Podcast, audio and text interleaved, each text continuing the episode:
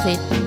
Willkommen zu unserer neuen Podcast-Folge von Sinnzeit, der Wissenschaftspodcast vom Transfernetzwerk Soziale Innovation Sinn. Ich heiße Marina und ich sitze hier digital mit meinem Mitmoderator Jens. Hallo, lieber Jens. Hallo liebe Marina, ich sende dir liebe Grüße aus Bochum. Und ich zurück aus Köln. Heute haben wir ein sehr spannendes Thema und zwar lautet der Titel der heutigen Folge Flucht und Vorurteil. Und lieber Jens, warum macht es Sinn, dass wir gerade heute darüber sprechen? Ja, heute möchten wir uns äh, in die Perspektive Geflüchteter begeben und uns einmal damit beschäftigen, was diese Menschen hier in Deutschland antreffen, wenn sie ankommen. Also welche äh, Möglichkeiten haben sie, sich selbst zu äußern, ihre Bedürfnisse darzustellen oder wird gar ihre Haltung und ihre Äußerung von ja, uns als Gesellschaft beeinflusst. Und äh, das wollen wir aus mehreren Perspektiven beleuchten. Äh, zum einen wollen wir uns damit beschäftigen, wie die Forschung mit solchen Themen umgeht, äh, aber auch wie institutionelle Lösungsansätze äh, zu dieser Thematik sind. Da wollen wir unter anderem auf Themen zu sprechen kommen wie Diskriminierung und wir wollen darauf zu sprechen kommen, wie man möglicherweise Menschen, die in einer solchen Position sind, eben äh, eine ja, Verbesserung ihrer Lebensbedingungen herstellen kann. Zusätzlich wollen wir dann auch schauen, warum uns das alle betrifft, wenn Menschen diskriminiert werden, die aus anderen Ländern nach Deutschland kommen, weil es ihre Situation so verlangt. Danke, Jens, für diese äh, kurze Einleitung. Unser Gast ist heute Monique Kaulatz, die sich als Wissenschaftlerin, aber auch im Rahmen ehrenamtlichen und politischen Engagements seit längerem mit diesen verschiedenen Themen auseinandergesetzt hat. Sie ist äh, Mitarbeiterin des Pilotprojekts UBIF innerhalb unseres Transfernetzwerks. UBIF heißt hier ähm, Unabhängige Beschwerde- und Informationsstelle Flucht. Zudem ist Monique Kaulatz Promoventin und Lehrbeauftragte an der Ruhr Universität in Bochum. Und ich finde den Titel ihres Dissertationsprojekts ganz interessant. Und zwar handelt es sich um Erzählen und Schweigen in der Institution Asyl, Grenzen und Möglichkeiten der Selbstartikulation in einer Kultur des Misstrauens.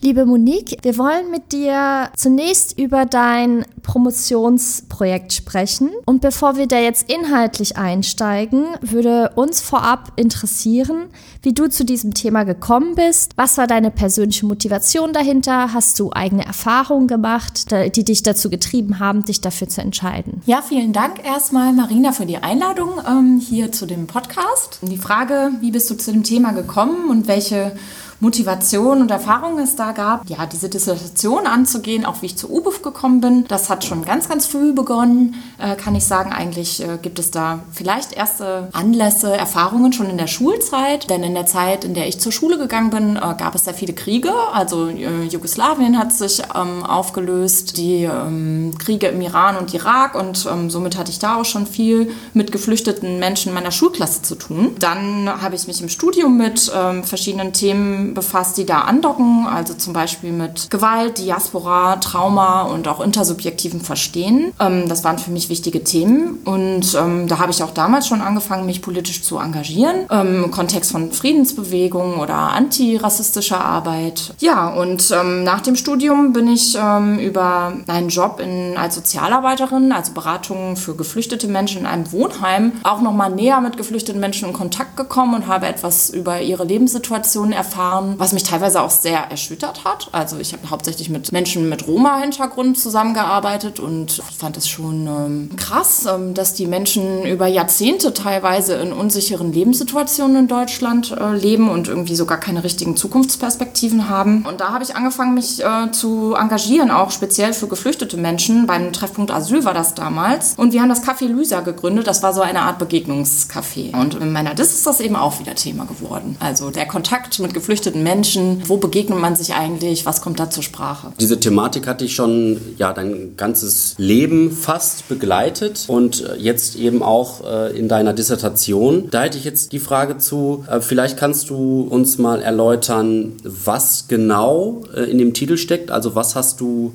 versucht zu untersuchen und wie bist du das Ganze angegangen? Ja, also was das Thema meiner Dissertation angeht ähm, und die Forschungsfrage. Mich haben dann eben diese Möglichkeiten interessiert, sich zu begegnen. Und mich hat es interessiert, ja, was passiert eigentlich da, wenn Menschen hier hinkommen? Mit was kommen sie eigentlich an Gedanken, Vorstellungen, Ideen im Gepäck? Also was sie sozusagen auch hier, wenn Sie hier in dieses Land äh, neu kommen, was wollen Sie da eigentlich zur Sprache bringen? Was ist Ihnen da eigentlich wichtig, dass gehört wird, was Sie zu sagen haben? Inwiefern wollen Sie gesehen werden? Und was passiert da eigentlich auch vor dem Hintergrund, dass man in eine Gesellschaft kommt, in der ja schon bestimmte Diskurse auch über Geflüchtete vorhanden sind und auch ihren Einfluss natürlich auf die Neukommenden haben und diese wiederum auch mit Diskursen oder verschiedenen Themen hier hinkommen, die hier vielleicht auch nicht immer verstanden werden, ähm, was zum Beispiel die Situation in den Herkunftsländern angeht. Und ähm, ja, das hat mich irgendwie interessiert, auch vor dem Hintergrund, dass ich mich für Gewaltforschung interessiert habe und auch für das Verstehen von Fremdheit, sag ich jetzt mal, was so ein bisschen klischeehaft ist, dass das Thema da wieder reinkommt. Und ja, also dann nochmal zurück auf die Forschungsfrage. Es ging eben darum,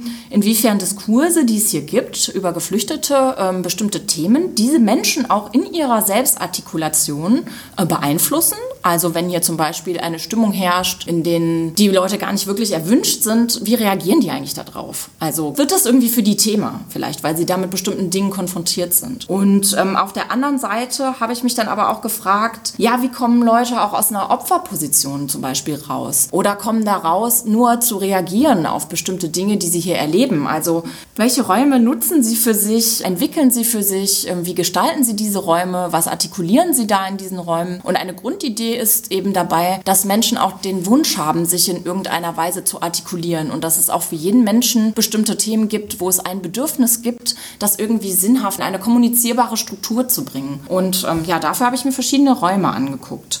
Und Räume ist hier sowohl metaphorisch als auch physisch materiell gemeint. Diese Räume, das waren erstmal Asylanhörungen, habe ich jetzt so als Raum einfach mal äh, genommen, weil ich da sehr krass ja, bestimmte Anforderungen an die Menschen auch erlebt habe, auf die sie reagieren müssen. Also was ihre Erzählungen angeht, ihre Argumentation dazu, hier in Deutschland bleiben zu können. Die Antwort auf die Frage, warum bist du hier? Wer hat diese Anforderungen formuliert? Waren das jetzt äh, wirklich Behörden, die gesagt haben, so das und das müsst ihr tun? Oder geht es da eher um, um, so eine gesellschaftliche Figur, äh, die äh, entworfen wird? Ich möchte da auf die Narrative zu sprechen kommen, weil die ja in der Asylanhörung eine ganz besondere Bedeutung haben. Also was erzählen die Menschen, wie erzählen die das? Was. Und diese Erzählung, die sie dort leisten müssen, sage ich jetzt mal, die dient ja dann dazu, darüber zu entscheiden, ob deren Wunsch oder Anliegen in, äh, in Deutschland zu bleiben und Asyl zu bekommen, ob das gerechtfertigt ist. Und da gibt es bestimmte Anforderungen an die Erzählung. Ich hatte das Gefühl, dass in der Zeit, wo so viele Menschen in die Asylhörung, äh, gegangen sind, das gar nicht mal so klar ist von den Kriterien her. Was macht eigentlich eine Erzählung glaubwürdig? Was macht eine Person glaubhaft? Was muss da eigentlich geleistet werden? Und ähm, ja, ich habe immer versucht, das herauszufinden. Das war so ein bisschen intransparent, welche Kriterien da angelegt werden an die Erzählungen der Leute und hatte aber den Eindruck, dass sich da schon an Anforderungen, an kohärente Erzählungen, die auch vor Gericht benutzt werden, zum Beispiel ähm, orientiert wird. Und das ist natürlich eine ganz besondere Leistung, die die Leute da bringen äh, müssen, so eine Erzählung zu, zu liefern. Und ähm,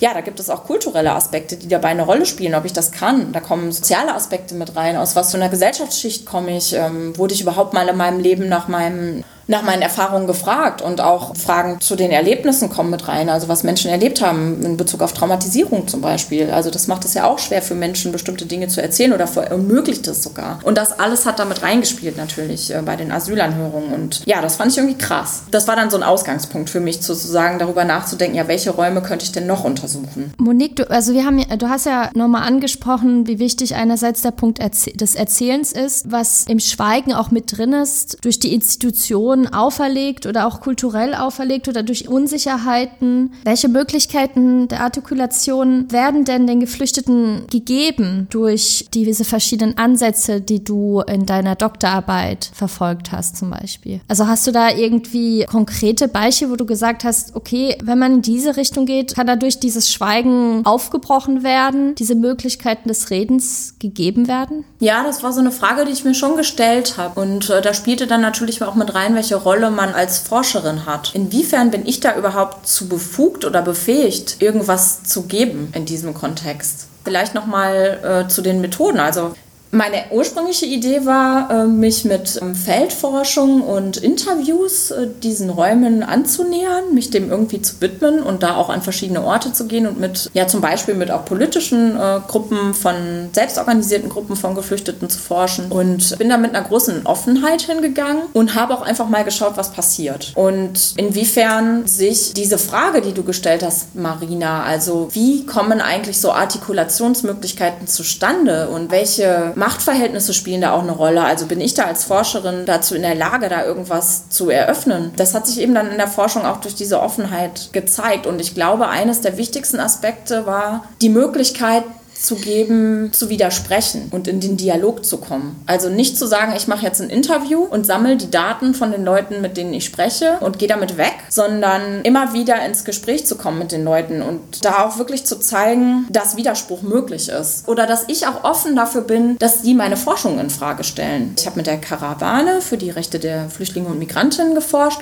und das wurde da auch gemacht. Das wurde sehr kritisch in den Blick genommen, was Forschung eigentlich bringt. Was bringt uns das als Bewegung? Was bringt uns das für das Thema Selbstermächtigung, für unsere Anliegen, für die Verbesserung unserer Situation? Und da muss ich auch sagen, ich glaube da manchmal, dass ich da mehr gelernt habe als, als die Leute jetzt irgendwie von mir. Also was das Eröffnen von irgendwelchen Räumen angeht. Im Titel deiner Dissertation äh, steckt ja auch die Formulierung Kultur des Misstrauens. Ist dieser Begriff in der Recherche, in dem Prozess der Dissertation entstanden, weil du festgestellt hast, hey, diese Räume sind geprägt von Misstrauen? Oder gab es da einen anderen Beweggrund, diesen Titel zu wählen? Also die Kultur des Misstrauens ist was, was ich aus einem englischen Buch, äh, englischsprachigen Buch übernommen habe, das äh, The Culture of Disbelief, wo das auch Thema ist. Also äh, inwiefern so eine Art von ja, jemandem nicht zu glauben auch gesellschaftlich verankert ist. Und ich habe gestern erst gelesen, dass es da auch Studien zu gibt, zum Beispiel zu Kriminalität von Migrantinnen, ne, was ja so ein großes gesellschaftliches Thema ist. Ähm, und inwiefern zum Beispiel, das hat jetzt jetzt nicht direkt was mit dem Erzählen zu tun, aber schon mit einer anderen Einstellung gegenüber Leuten. Inwiefern Kriminalität eher zur Anzeige gebracht werden, wenn das von Menschen begangen wird, die nicht als typisch deutsch gesehen werden und die vielleicht Migrationshintergrund haben. Und dass da viel öfter eine Anzeige zustande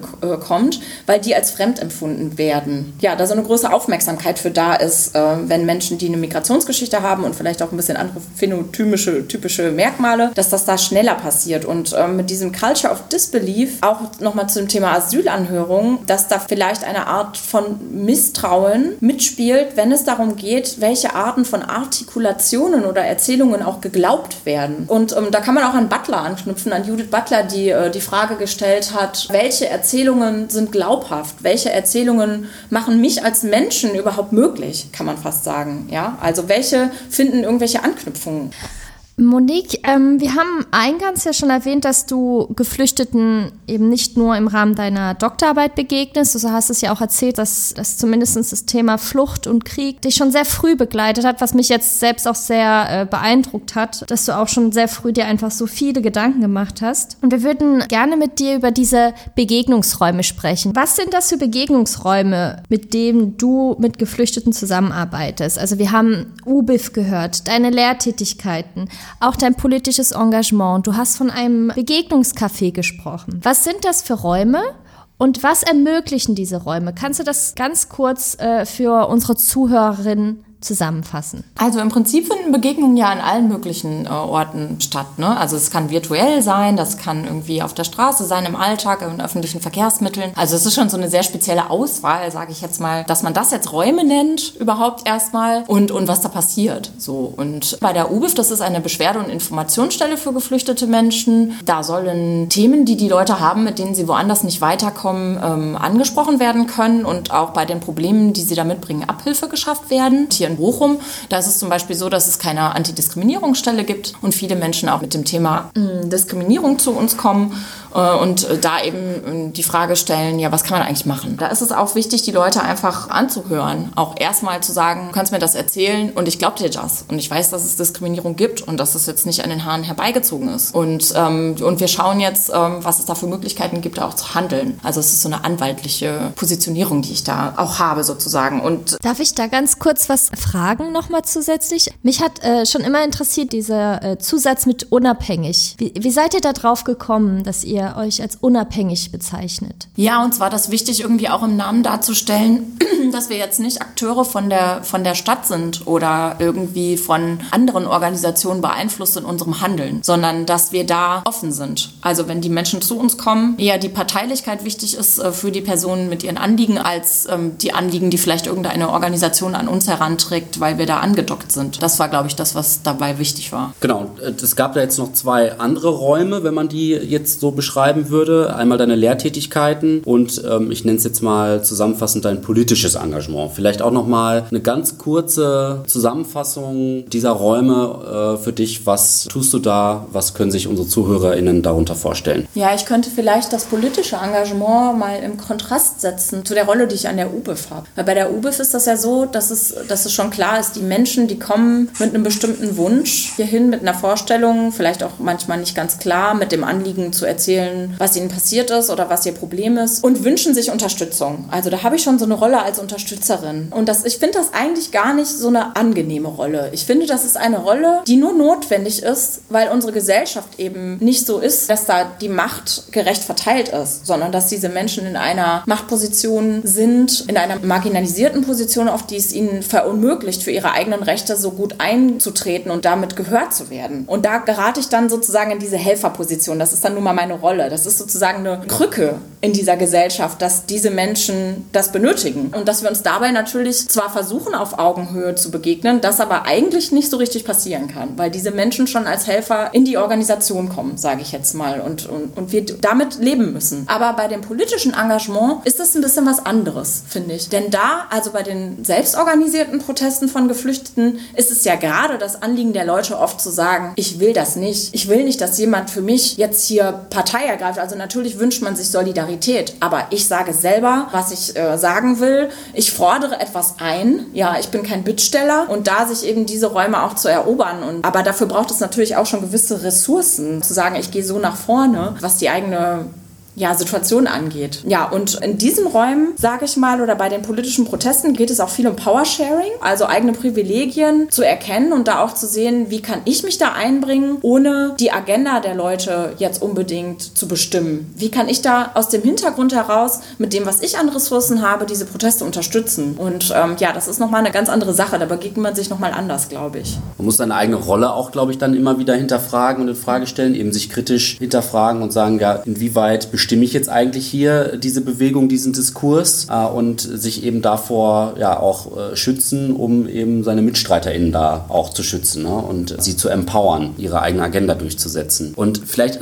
zusätzlich noch deine Lehrtätigkeiten. Da geht es ja auch um Flucht. Wie stellt sich das dort dar? Weil da wirst du ja wahrscheinlich viel mit Studierenden zu tun haben, die sicherlich auch hier und da äh, mit eine Fluchterfahrung haben, aber im Großteil wahrscheinlich nicht. Oder wie sieht das aus? Ja, das ist bei mir so. Ich arbeite arbeite für das äh, International Office, also ich gebe die Seminare als äh, freiberufliche äh, Lehrkraft sozusagen ähm, für das International Office an der RUP und habe da eigentlich äh, nur mit Menschen mit äh, Migrationshintergrund zu tun tatsächlich. Und die meisten von den Menschen, für die ich die Seminare oder die Workshops mache, haben einen Fluchthintergrund. Und ähm, ja, was da interessant ist nochmal, ist glaube ich, also ich verstehe das explizit so, dass ich da einen Raum eröffne für Diskussionen und Begegnungen, auch der Menschen untereinander. Gleichzeitig weiß ich, dass viele noch nicht so lange in Deutschland sind und noch nicht so viele Kontakte zu Deutschen haben und die Möglichkeit, da mit Menschen zu sprechen. Somit bin ich, obwohl ich Dozentin bin, auch immer so ein bisschen so eine Art Repräsentantin der deutschen Gesellschaft. Also das kann man natürlich nicht sein. Da kommen dann so Identitätsvorstellungen, die ploppen dann so auf, dass die Leute das Gefühl haben, sie haben jetzt die Möglichkeit mit einer Deutschen, also die die Gesellschaft hier kennt.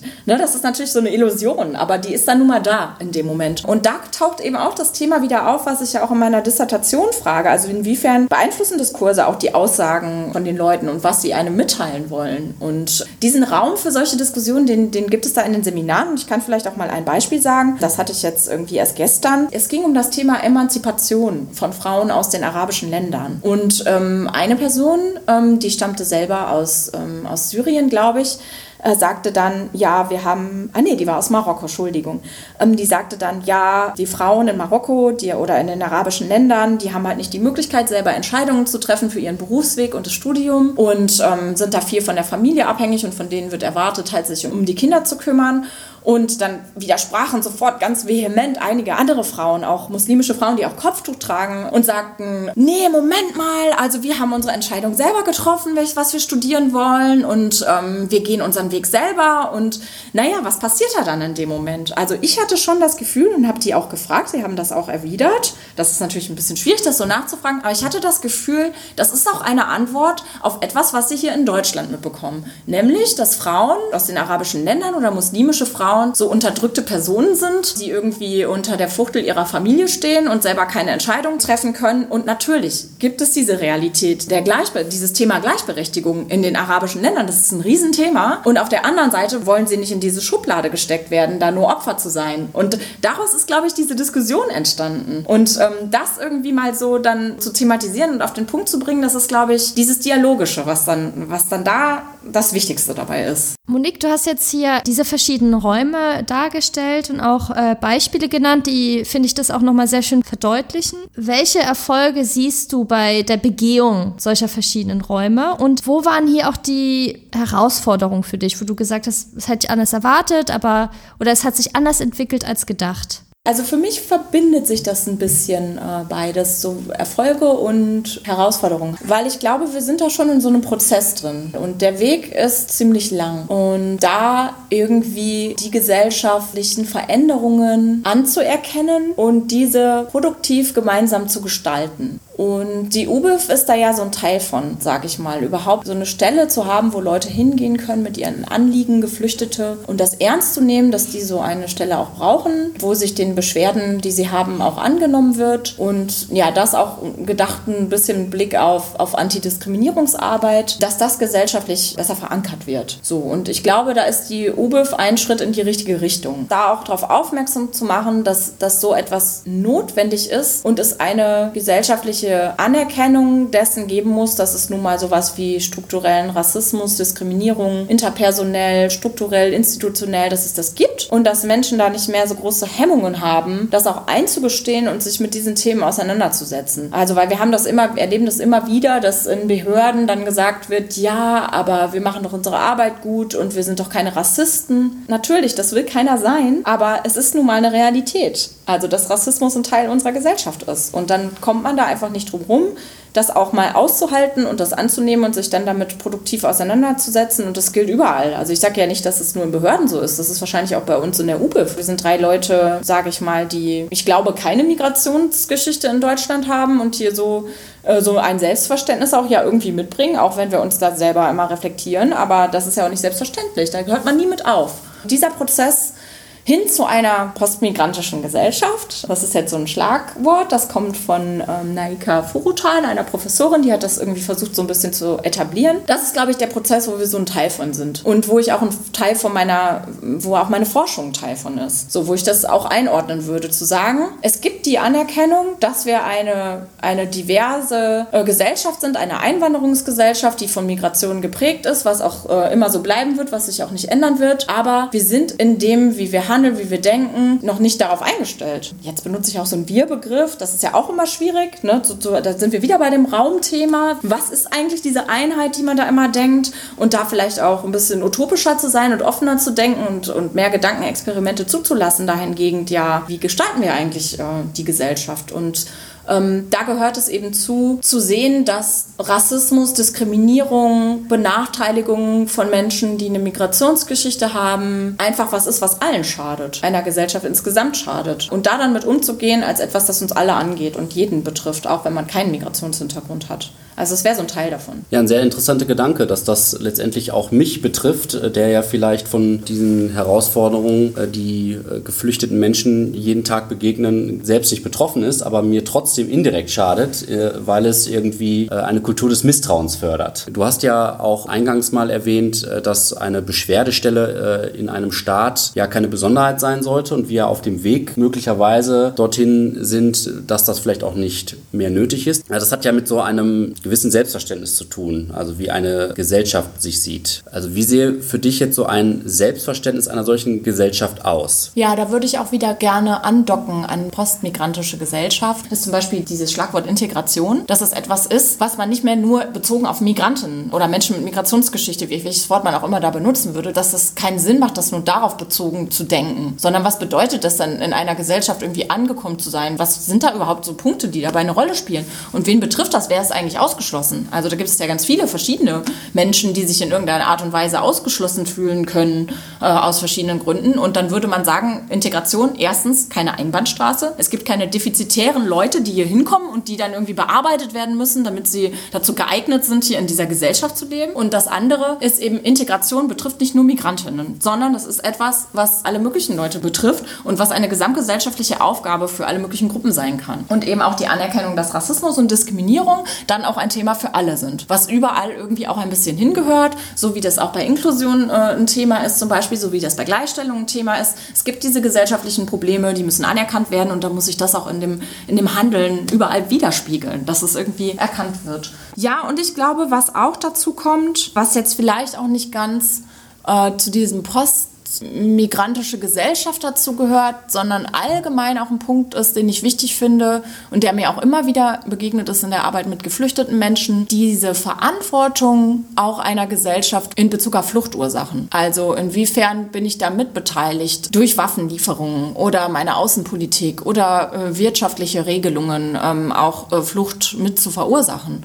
Und da auch globaler zu denken, um nicht mehr nur in diesen nationalstaatlichen Kategorien auf den, auf den eigenen Staat äh, bezogen, sondern da globaler zu denken und utopischer zu denken und das mit anzuerkennen. Und dazu gehört eben auch eine Geschichtsschreibung, eine Narrativierung von Gesellschaft, die die Menschen, die hier sind, wo das eine Selbstverständlichkeit ist, dass es mit adressiert wird, was die Hintergründe dieser Menschen sind. Da gehört für mich zum Beispiel zu viel mehr über die, über die Herkunftsländer zu wissen, auch über warum die Menschen hier sind. Das prägt die ja heute noch. Das ist ja auch normal. Wir sind ja nicht so eintönig. Jeder hat irgendwie einen Hintergrund, der ihn oder sie irgendwie prägt. Und ähm, das muss dann, glaube ich, eben auch mitgedacht werden. Du hast ja auch über Diskurse immer wieder gesprochen, wie wichtig die sind. Du hast ja erwähnt, vielleicht auch mal in die Selbstverantwortung zu gehen und auch zu reflektieren, dass man als Teil von Fluchtursachen auch betrachten muss, also weiterdenken muss. Ich frag mich, wie könnte man das noch mehr vorantreiben? Also das, was mir, äh, was mir dazu einfällt, zu deiner Frage, das ist die Arbeit der Karawane für die Rechte der Flüchtlinge und Migrantinnen. Die waren nämlich beteiligt an, an diesem Uri Jallo-Prozess, an das Gedenken und auch das Aufmerksammachen auf diesen Mord an Uri Jallo. Und ähm, ich sage das jetzt auch mal mit dem Mord, weil ähm, da haben sich schon so Debatten dran äh, entzündet, wo mir die Leute von der Karawane auch mal gesagt haben, es ist immer versucht worden, uns da auch zu korrigieren und zu, und zu sagen, sagt nicht, dass das Mord war, das ist doch überhaupt gar nicht gerichtlich aufgeklärt ähm, und das könnt ihr doch nicht einfach so sagen. Und was die gemacht haben, ist halt nie damit aufzuhören. Das ist ja jetzt schon seit vielen, vielen, vielen Jahren, dass sie das Thema immer wieder in die Öffentlichkeit bringen. Was ist mit Uri Jallo passiert? Das muss aufgearbeitet werden.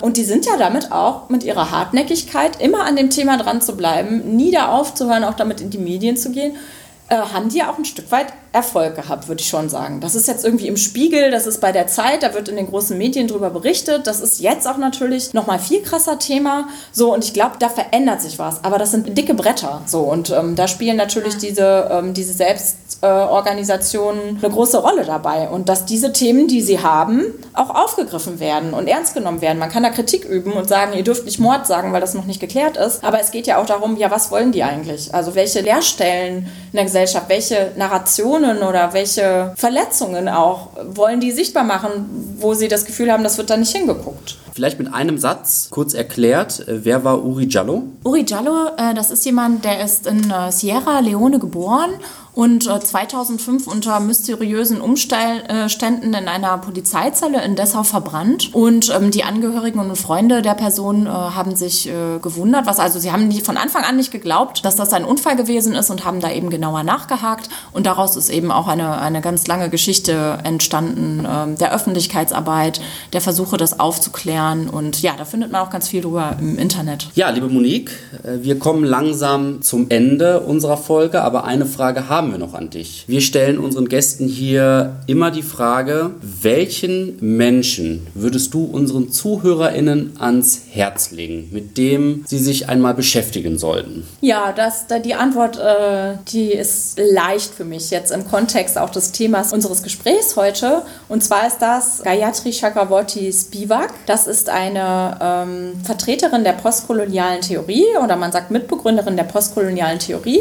Und die postkoloniale Theorie hat sozusagen einen starken Einfluss auf meine eigene Arbeit. Bei der postkolonialen Theorie geht es darum, so koloniale Vergangenheit zu reflektieren und auch wie die bis heute fortwirkt und ähm, da auch Selbstreflexion zu betreiben. Und ähm, Gayatri Spivak zeigt das in ihrer Arbeit, finde ich, auf eine beeindruckende Weise, ähm, weil sie Ambivalenzen manchmal nicht auflöst. Also sie, sie lässt Widersprüche bestehen. Und das zeigt sich sogar in ihrer Person. Also zum Beispiel versucht sie sich für Subalterne, nennt sie das, äh, also marginalisierte Menschen einzusetzen mit ihrer Arbeit und ähm, setzt sich dafür ein, dass diese eine Stimme haben und gehört werden. Auf der anderen Seite schreibt sie so kompliziert, dass sie dafür kritisiert wurde, ja, wenn man so kompliziert schreibt, wie sollen denn die Subalternen davon profitieren? Das geht doch nicht. Und ähm, sie hat die Kritik angenommen und hat gesagt, ja, aber manche Dinge sind so kompliziert, die kann ich einfach nicht sagen. Und in anderen Momenten hat sie dann selbst, ähm, ist sie selbst zurückgetreten und hat gar nichts gesagt und hat den Raum, weiß nicht, bei einem Vortrag jetzt zum Beispiel subalternen Menschen gegeben, die dann da gesprochen haben. Und ich finde diese Widersprüchlichkeit nicht aufzulösen und bestehen zu lassen, ist was, was wir gerade in Zeiten, wo Verschwörungstheorien wieder voll im Kommen sind, was wir da irgendwie brauchen. Und da kann man äh, mit Gayatri Spivak ganz gute Denkanstöße bekommen. Auch wenn ich, wenn ich zugebe, zugeben muss, dass es auch nicht ganz einfach jetzt irgendwie zu lesen ist. Ja, Name und Infos dazu findet ihr wie immer in der Podcast-Beschreibung. Genau, und äh, ich glaube, unsere Zeit ist jetzt auch leider um. Ich habe so ein bisschen das Gefühl, wir hätten auch noch länger reden können. Auf jeden Fall vielen lieben Dank, Monique, für dieses tolle Gespräch. Wenn ihr, liebe ZuhörerInnen, weitere Informationen zur Arbeit von Monique Kaulatz haben wollt und auch über ihre Tätigkeiten von UBIF, dann findet ihr diese in der Beschreibung der Folge. Und äh, solltet Solltet ihr Fragen zu unserem Podcast haben oder uns Anregungen schreiben wollen, dann könnt ihr das unter Sinnzeit alles zusammengeschrieben und Sinn wie der Sinn des Lebens äh, at kato-nrw.de und da freuen wir uns auch sehr auf eure Nachrichten. Und übrigens sind wir seit neuestem jetzt auch bei Instagram unterwegs, also da, äh, falls ihr da auch Interesse habt reinzuschauen oder ähm, Beiträge zu kommentieren, unseren Podcast zu kommentieren, dann unter transfernetzwerk.s unterstrich in mit Doppel-N. Und ganz wichtig, unsere neue Folge erscheint am 30. November. Die handelt von VR-Brillen in der Seniorenarbeit oder wenn man das bildlich gesprochen sich betrachten will, Oma Alice im Wunderland und zwar mit Milena Feldmann, die sich im Zuge ihrer Thesisarbeit an der Kato NRW Abteilung Köln eingehend damit beschäftigt hat. Jens, ich weiß nicht, ob du dich darin auskennst. Ich bin da sehr gespannt, was wir darüber hören werden. Ja, ich bin auch sehr gespannt. Äh, Habe ich auch ein äh, sehr persönliches Interesse dran, da mal ins Gespräch zu kommen zu. Ja, dann auch nochmal von mir. Äh, liebe Monique, vielen Dank für das Gespräch und bis dahin nutzt eure Zeit sinnvoll.